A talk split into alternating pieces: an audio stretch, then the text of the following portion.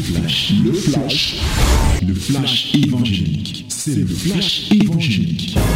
C'est le temps du flash évangélique. Voici venu le moment de la vérité, le moment de la parole, la minute de la parole, au cours de laquelle nous voulons plonger nos regards dans la loi parfaite, la loi de la liberté, la loi de Christ. Nous voulons plonger nos regards pour tirer des leçons nous permettant davantage chaque jour de nous rapprocher de notre Dieu. Nous allons continuer notre méditation en nous appuyant sur le livre de Luc chapitre 12, du verset 1 au verset 12. Luc chapitre 12, du verset 1 au verset 12. This moment is the important moment to share the word of Lord. We have to read this day the book of Luke, chapter 12, verse 1 to 12. Chapter 12, verse 1 to 12. Let's read in the name of Jesus. Lisons. Sur ces entrefaites, les gens s'étant rassemblés par milliers au point de se fouler les uns les autres, Jésus se mit à dire à ses disciples, avant tout, gardez-vous du levain des pharisiens qui est l'hypocrisie. Il n'y a rien de caché qui ne doive être découvert, ni de secret qui ne doivent être connus. C'est pourquoi tout ce que vous aurez dit dans les ténèbres sera entendu dans la lumière, et ce que vous aurez dit à l'oreille dans les chambres sera prêché sur les toits. Je vous dis, à vous qui êtes mes amis, ne craignez pas ceux qui tuent le corps et qui, après cela, ne peuvent rien faire de plus. Je vous montrerai qui vous devez craindre? Craignez celui qui, après avoir tué, a le pouvoir de jeter dans la géhenne. Oui, je vous le dis, c'est lui que vous devez craindre. Ne vantons pas Saint Passereau pour deux sous, cependant, aucun de n'est oublié devant Dieu. Et même les cheveux de votre tête sont tous comptés. Ne craignez donc point, vous valez plus que beaucoup de passereaux. Je vous le dis, quiconque me confessera devant les hommes, le Fils de l'homme le confessera aussi devant les anges de Dieu. Mais celui qui me reniera devant les hommes sera renié devant les anges de Dieu. Et quiconque parlera contre le Fils de l'homme, il lui sera pardonné. Mais à celui qui blasphémera contre le Saint-Esprit, il ne sera point pardonné. Quand on vous mènera devant les synagogues, les magistrats et les autorités, ne vous inquiétez pas de la manière dont vous vous défendrez, ni de ce que vous direz. Car le Saint-Esprit vous enseignera à l'heure même ce qu'il faudra dire. Amen. Voilà ce que nous avons ce matin comme repas à, à déguster. Oui, le texte est succinct et il regorge beaucoup d'enseignements. C'est-à-dire à chaque verset, on peut tirer beaucoup de choses. Pour chaque verset, on peut dégager plus d'une leçon pour chaque verset. Même comme les uns et les autres sont liés de manière générale. Et le texte, bien nous parle ici de ce qui s'est passé après que Jésus eut parlé aux docteurs et aux pharisiens. Il les a mis face à leurs responsabilités, leur parlant durement de la perversité qu'ils les entraînait dans la société et la dérive qu'ils provoquaient par leurs enseignements et par leur hypocrisie, notamment en ce qui concernait les pharisiens pour leur hypocrisie et les docteurs de la loi pour tout ce qu'ils enseignaient et dont eux-mêmes étaient incapables de pouvoir pratiquer. la particularité ici, c'est que quand Jésus a fini d'enseigner, on nous dit que les scribes ont commencé à le, à le taquiner. Tous ces gens ont commencé à le suivre en tendant les pièges. Les pharisiens autres commençant à lui tendre les pièges pour tirer quelques paroles qui auraient pu jouer contre lui. Mais Jésus, bien sûr, n'était pas tombé dans leur piège. La curiosité, c'est la suite que nous venons de lire ici. C'est que malgré ce discours dur que Jésus a tenu, on se rend compte que une grande foule s'est rassemblée autour de Jésus. Et on parle ici en termes de milliers, au point de se fouler les pieds les uns sur les autres. Les gens vont se rassembler autour de Jésus. une grande foule. Et on peut imaginer, il y avait beaucoup de personnes. Et quand Jésus voit dans cette grande foule, Jésus commence à parler à ses disciples. Et leur dit, attention, voilà la grande foule, mais ce qu'il faut que vous compreniez, c'est qu'il faut éviter de tomber dans le piège des pharisiens, c'est-à-dire ne pas vous compromettre. Il ne faut pas que vous puissiez consommer le levain des pharisiens qui est quoi? L'hypocrisie. Et Jésus de continuer leur dit que si vous manifestez même cette hypocrisie, devant moi ou derrière moi, pensant que je ne suis pas là et que je ne vois pas, mais sachez que rien ne se cache. Rien ne peut se cacher devant moi. Il n'y a rien de caché qui ne doive être découvert, ni de secret qui ne soit connu. Oui. Tout ce que vous irez même faire dans le secret, dans vos chambres, partout où vous serez, sachez que moi, je serai au, courant. Et vous serez, oui, je vois un risque que vous puissiez tomber dans cette tentation de craindre la foule qui est remplie d'hypocrites et chercher à vous compromettre. N'ayez pas peur de ces gens. Ces gens ne peuvent pas vous tuer jusqu'à vous jeter dans la géhenne. Ne craignez pas ceux qui sont capables de tuer le corps. Je suis conscient qu'ils peuvent tuer le corps, mais celui que vous devez craindre, c'est celui qui a la capacité de tuer et le corps et le pouvoir de jeter dans la géhenne. C'est celui-là que vous devez craindre. De toutes les façons, vous avez de la valeur, vous avez du prix aux yeux de l'Éternel. Donc ne vous compromettez pas au point où vous commencez à me renier. Vous commencez à dire que vous ne me connaissez pas. Non, vous avez intérêt à confesser ma personne devant les devant tous ces hommes. Et moi, auprès du Père, je confesserai auprès des anges, je vous je confesserai aussi votre nom. Oui, mais si vous refusez, sachez que si vous me reniez devant les hommes, moi aussi je vais vous renier devant les anges de Dieu. Et mais sachez que les gens peuvent dire toutes choses sur moi en tant que fils de l'homme, en tant que Jésus, mais je les interdis de dire des blasphèmes contre le Saint-Esprit parce que là, c'est un péché qui ne sera pas pardonnable. Oui. Ne craignez pas ces hommes, j'insiste. Jésus l'a rappelé pour dire que ne les craignez pas. On pourra vous traîner devant les tribunaux et autres, mais ne vous inquiétez pas. Au moment même, le Saint-Esprit viendra et vous enseignera sur ce que vous serez appelé à répondre lorsque vous serez devant les magistrats, devant toutes ces instances. Voilà en résumé ce qu'on peut dire de ce texte. L'orientation, c'est que nous devons améliorer notre façon d'adorer, grandir dans l'adoration et après rechercher des éléments pour que nous soyons efficaces dans le service de Dieu. En ce qui concerne l'adoration, il y a beaucoup de thèmes ici qu'on peut tirer. Hein. Il y a beaucoup de thèmes. Voilà. Vous voyez, ici on voit que Jésus rassemble des gens. Jésus, on peut l'adorer ici là parce qu'il est celui qui rassemblait des foules de manière saine. Je préfère préciser.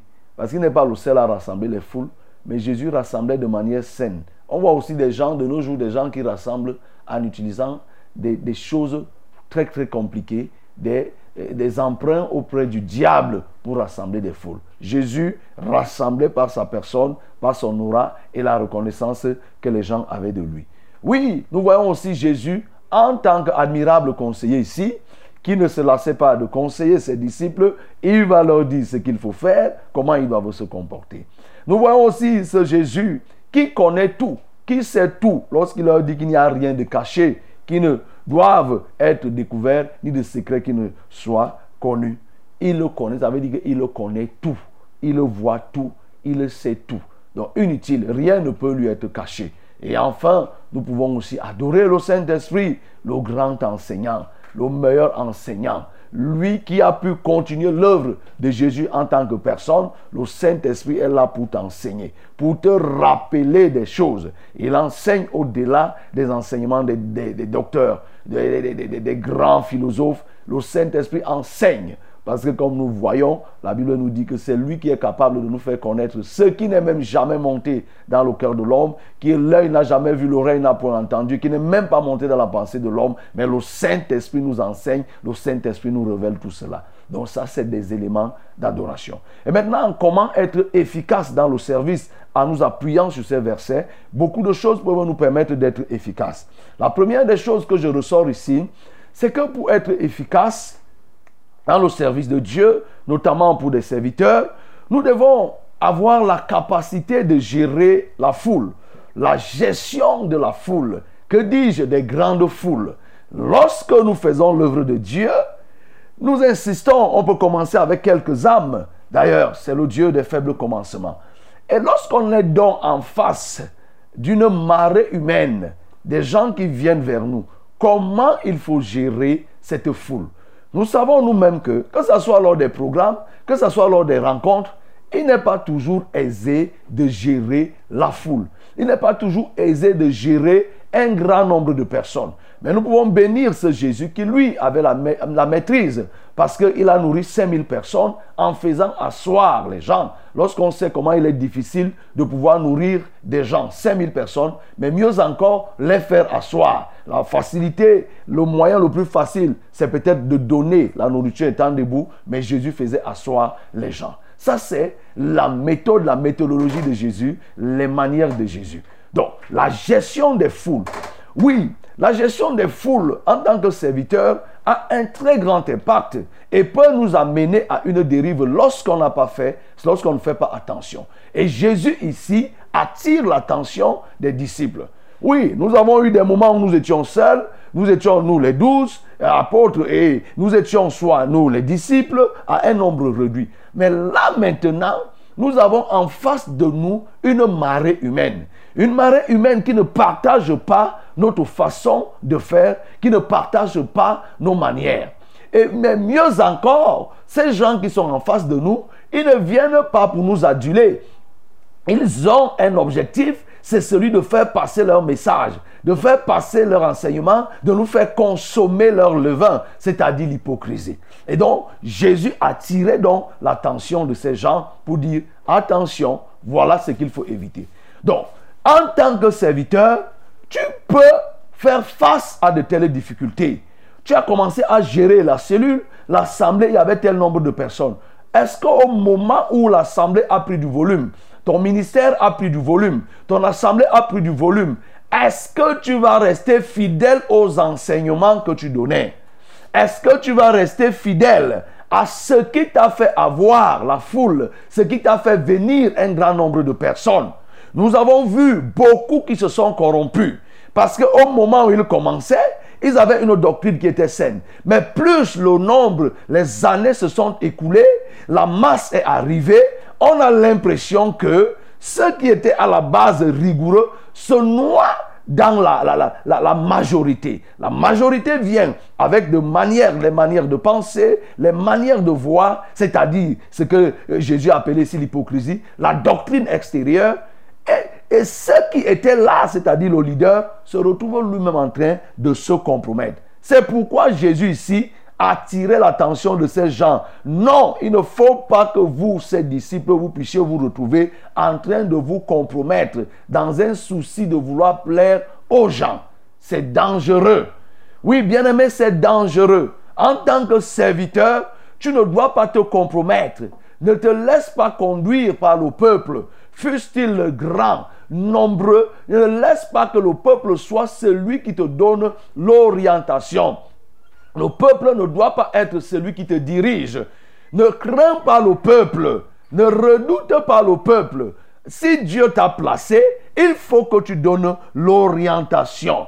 Et ici, Jésus attire l'attention de ses disciples sur le fait que, par crainte de cette foule, vous vous retrouverez en train de chercher à faire des choses de manière hypocrite. Les choses dans le secret. Il faut donc que tu fasses attention, bien-aimé. Il ne faut pas que tu te livres parce que tu vois la foule. Tu peux maintenant faire des choses dans le secret. Tu peux comploter des choses. Tu peux toucher des choses. Tu peux plonger dans des choses que nous, que nous apprenons qui sont compliquées parce que tu veux conserver ou bien continuer à, à éblouir les gens. Tu peux emprunter auprès du diable les poudres et autres. Tu peux utiliser parce que tu veux contenir la foule ou bien tu veux faire face à la foule. Et Jésus te dit ce matin, oui, pour que tu sois efficace, évite de te compromettre. Évite de te compromettre. Il faut que tu saches que partout où tu es, Jésus te voit. Les yeux de Dieu sont sur les justes et sur les méchants, sur les bons et sur les méchants. Il te voit partout où tu peux te retrouver. Il n'y a rien que tu puisses faire en secret qui ne soit connu. Il n'y a rien que tu peux cacher. Et tellement, lorsque les gens sont influencés par la foule, ça provoque cette double vie. Et la double vie n'est pas la nature d'un vrai serviteur. Et c'est là où Jésus va encore dire, il ne faut pas les craindre. Ne les craignez pas, ils sont en grand nombre. Nous, nous sommes en minorité. Oui, l'autre chose qui peut te permettre d'être efficace, mon bien-aimé, c'est que toi qui marches dans la sainte doctrine, toi qui marches dans la justice, toi qui marches dans la sainteté, ne crains pas ceux qui sont en grand nombre. Oui, ne crains pas parce que étroit et resserré est le chemin qui mène vers Dieu. Mais large et spacieux est le chemin qui mène à la perdition. Et beaucoup empruntent ce chemin. Toi qui as choisi le chemin de Christ, tu es peut-être seul dans une famille, tu es peut-être seul dans une localité, tu es peut-être seul quelque part. Ne crains pas ceux qui sont en grand nombre. Reste ferme. Ne pas, te compromettre. Tu es seul dans une île où tout le monde fait ce qui est mauvais. Reste ferme. C'est ça que Jésus est en train de dire ici. Nous sommes minoritaires. Nous sommes en petit nombre, ils sont en grand nombre, mais ce n'est pas pour autant que nous allons gober, avaler ce qu'ils vont nous apporter. Ils viennent pour essayer de nous, pour nous, pour nous compromettre, pour nous corrompre, essayer de nous induire en erreur. Il ne faut pas que vous cédiez. Voici celui que vous devez craindre. Celui que vous devez craindre, c'est celui qui a la capacité de tuer et de jeter dans la géhenne. Oui, bien aimé, pour être efficace, il faut savoir la véritable personne que tu dois craindre. La personne, qui est-ce qu'il faut craindre? Il y a une confusion énorme. Comme Jésus le relève ici. Ses disciples pouvaient craindre ces hommes parce qu'ils sont nombreux. Ils étaient bruyants. Ils pouvaient faire du mal. Jésus reconnaît même ici qu'ils peuvent même vous tuer. Mais s'ils vous tuent, c'est le corps qu'ils auront tué. Ils n'auront pas tué l'âme et ils ne peuvent pas jeter l'âme dans la géhenne. Aujourd'hui, nous voyons la peur du grand nombre. Oh, bien-aimé, cette peur a saisi beaucoup de personnes. N'entend-on pas souvent dire que moi, je ne peux pas faire ça? Qu'est-ce que les gens vont dire de moi? Qu'est-ce que les gens vont penser? Si on apprend même que j'ai donné ma vie au Seigneur, si on apprend même qu'aujourd'hui, je fais ceci, que vont dire mes parents? Que vont dire oh ma femme, que va dire ma famille? Que vont dire? Comment mes amis vont me regarder? La peur du grand nombre, l'influence, le regard extérieur. Ne sois plus, bien-aimé, assujetti au regard externe. Ne sois plus sous l'influence du regard externe. Il faut que tu saches, si tu as choisi le Seigneur, reste ferme dans ce choix. Comprends que celui que tu as choisi, c'est celui-là qu'il faut craindre. Les hommes aujourd'hui craignent les hommes. Il y a inversion. Les hommes sont prêts à craindre les hommes, mais à, ne, à, bafouer ce que Dieu dit. C'est pour ça que vous voyez, lorsque les gens se livrent à l'impudicité, ils se cachent pour certains, pour ceux qui ont encore un peu de pudeur, ils se cachent pour faire l'impudicité. Mais même quand ils se cachent, ils savent que Dieu les voit. Donc en réalité, la personne qu'ils sont en train de craindre, c'est qui? C'est l'homme. Ils ne craignent pas Dieu parce qu'ils savent que Dieu les voit partout. Mais ils craignent l'homme. C'est ainsi qu'on voit dans les assemblées des hypocrites, des gens qui font des choses en secret, qui volent les dîmes, qui volent l'argent, qui font le péché en cachette parce qu'ils se cachent aux yeux des frères. Mais ils, ont, ils savent bien, parce que je sais que ceux qui sont, ils savent bien que Dieu les voit. Mais ils n'ont pas peur de Dieu, ils ont plutôt peur des yeux des hommes. Ils volent, ils font de, la médisance, ils calomnient, ils détruisent l'Église en secret. Ils font des choses pour saboter l'œuvre de Dieu en secret, mais dans l'apparence, ils se présentent comme s'ils sont bien. Ils savent bien que Dieu les voit, mais ils donnent l'image des gens qui sont bien en public. Je m'adresse à toi. Repends-toi. Toi qui joues à ce jeu, tu vas répondre. Tu ne crains pas celui qui a la capacité de te tuer et de te jeter dans la géhenne. Je te rassure que c'est Dieu qui va te punir. Il te voit, il te connaît ce que tu fais dans le secret. Il connaît tes œuvres. Toi qui passes pour être vivant, alors que ton travail c'est de ruiner, c'est de détruire. Dieu te dit ce matin, il te voit et il connaît. Crains Dieu, c'est lui que tu dois craindre. C'est lui que tu dois craindre, mon bien-aimé. Il faut que tu le craignes. C'est lui qui peut te sanctionner. Les hommes ont inversé. Ils craignent maintenant tout, mais sauf Dieu. Mais j'espère que ce matin, tu as suivi. Bien-aimé, aussi, pour être efficace, il faut que tu sois capable, parce que tu ne crains pas les hommes. Alors donc, désormais, tu peux confesser Christ. Car la crainte des hommes a réduit substantiellement le service de Dieu. il y a des gens aujourd'hui qui ont du mal à se tenir pour prêcher, c'est-à-dire parler ou annoncer la vérité comme je le fais. Les hommes ont honte, pour certains ils ont honte, pour d'autres ils ont même peur. Ils ont peur que qu'est-ce que les gens vont dire, comment on va réagir, comment les gens vont réagir, comment on va me considérer? Vous voyez, les gens ne sont plus aptes à faire le porte-à-porte. Parce que quoi? Ils ont peur du regard social du regard de la société, du regard de leur couche sociale. S'ils ont un positionnement social, ils ont peur. Et c'est pour ça qu'ils ont du mal à confesser Christ. Vous voyez des gens qui sont dans des bureaux, on n'est même pas au courant qu'ils sont enfants de Dieu. Ils se cachent. Ils ont du mal à décliner leur identité. Non, bien-aimé, si tu as honte de confesser Jésus devant les gens, Jésus lui-même aura honte de confesser ton nom auprès du Père. Il aura honte. Il ne va pas le faire. Et c'est ainsi que tu vas être oublié. Tu es même oublié parce que toi-même tu oublies de dire aux uns aux autres qui tu es. Ça doit être une fierté de décliner son identité. Ça doit être une assurance. Quand nous arrivons quelque part, nous devons pouvoir le dire. Pour dans certains endroits, ça va vous attirer des, des dommages. Mais à d'autres endroits, ça vous procurera des avantages. En tout état de cause, nous devons dire qui nous sommes. Nous ne devons pas avoir honte de notre identité. Si tant est que nous sommes enfants de Dieu, si tant est que nous sommes fils de Dieu, nous devons avouer qui nous sommes. Oui, bien-aimé, il ne faut pas que tu aies peur, tu aies honte de dire qui est-ce que tu es. Tu dois pouvoir confesser et avouer ce que tu es réellement. Et lorsque tu le fais, bien-aimé, il faut que tu sois rassuré. Il faut que tu sois rassuré que le Seigneur est ton soutien. Et il ne faut pas que tu aies peur. Il ne faut pas que tu doutes de ton état, de, ta, de ton identité. Même si c'est n'importe où, même si tu vas perdre des choses. Ne crains pas, n'aie pas honte de perdre des avantages. Il y a des avantages qui sont attachés. Il y a des choses que tu vas perdre. La Bible me dit, dans le livre de 2 Timothée chapitre 3 verset 12, ceux qui voudront vivre pieusement seront persécutés. Il faut que bien aimé, tu ne craignes pas. Tu vas peut-être perdre des avantages, mais ne crains pas de confesser, de confesser Jésus au milieu, au milieu des hommes. Et Jésus dit ici que voilà, et les gens, j'accepte que les gens puissent dire tout de moi, mais ce qu'il ne faut pas faire, c'est de blasphémer contre le Saint-Esprit, parce que le péché, ce péché ne sera pas pardonné. Oui, cette question a toujours suscité beaucoup d'intérêt. Comment, quel est le péché qui ne sera pas pardonné? Ce péché qui ne sera pas pardonné, le blasphème contre le Saint-Esprit. Eh oui, bien-aimé, et si Jésus accepte qu'on puisse dire tout de lui. Parce que lui, il est le Fils de l'homme.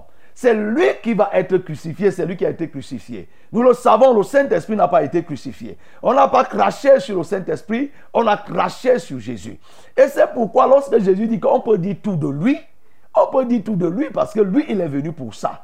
Mais lorsqu'on commence à remettre en cause la mission du Saint-Esprit, c'est remettre le ministère de Jésus. C'est remettre la mort de Jésus sur la croix, c'est remettre la résurrection et plus encore sa montée au ciel, parce que sa montée au ciel a fait descendre le Saint-Esprit. Mais dans tout ceci, ne pas reconnaître ce que le Saint-Esprit fait, c'est s'attaquer à la souveraineté de Dieu c'est contester la souveraineté de Dieu qui a prévu un plan que Jésus devait mourir sur la croix, être ressuscité et que le Saint-Esprit nous vienne par la suite. C'est pourquoi lorsqu'on conteste la souveraineté de Dieu, lorsque tu t'attaques à remettre en cause la souveraineté de Dieu, tu deviens comme Satan qui a été pourchassé qui a été chassé dans l'abîme. Dieu ne lui a pas pardonné. Il a dit que je le verrai. Mon trône sera au-dessus des étoiles. Il sera semblable au Très-Haut. Dieu a compris en cela qu'il contestait sa souveraineté et il a pourchassé. C'est pourquoi, bien aimé, il ne faut pas que tu blagues.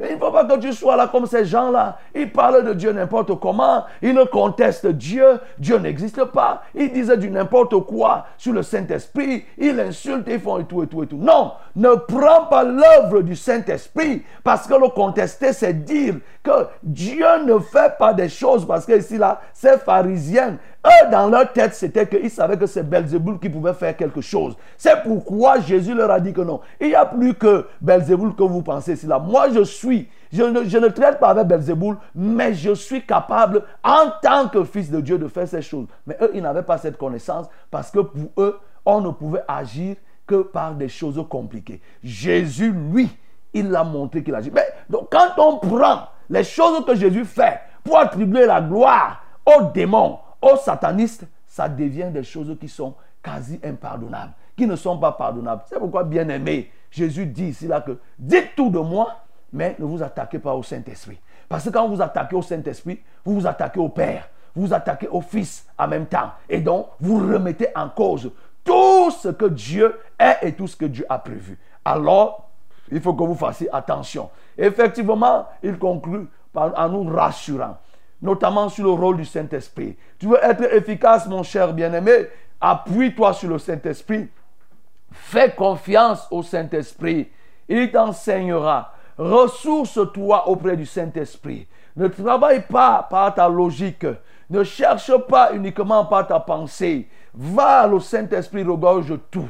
Va, le Saint-Esprit à tout. C'est lui qui enseigne les mathématiques. C'est lui qui enseigne sur les délivrances. C'est lui qui enseigne sur la prière. C'est lui qui enseigne sur, sur les guérisons. C'est lui qui enseigne sur les physiques, la métaphysique, la science, la profondeur. Et il dit, il nous a été donné de connaître les mystères du royaume de Dieu. Le Saint-Esprit nous fait connaître. Il nous donne de sonder la pensée de Dieu, de connaître ce que Dieu entend faire dans 5 ans, dans 10 ans, dans 50 ans, dans 100 ans. Le Saint-Esprit nous donne de connaître. C'est pourquoi, bien aimé, lorsqu'on est confronté à une difficulté, repartons vers lui. Repartons vers le Saint-Esprit pour lui parler, pour le, supplier de nous enseigner, de nous révéler, de nous montrer le chemin. Une fois que nous l'aurons fait, bien aimé, nous serons plus efficaces et nous porterons des fruits et des fruits qui demeurent. Que le nom du Seigneur soit glorifié. C'était le flash, le flash évangélique. C'était le flash évangélique.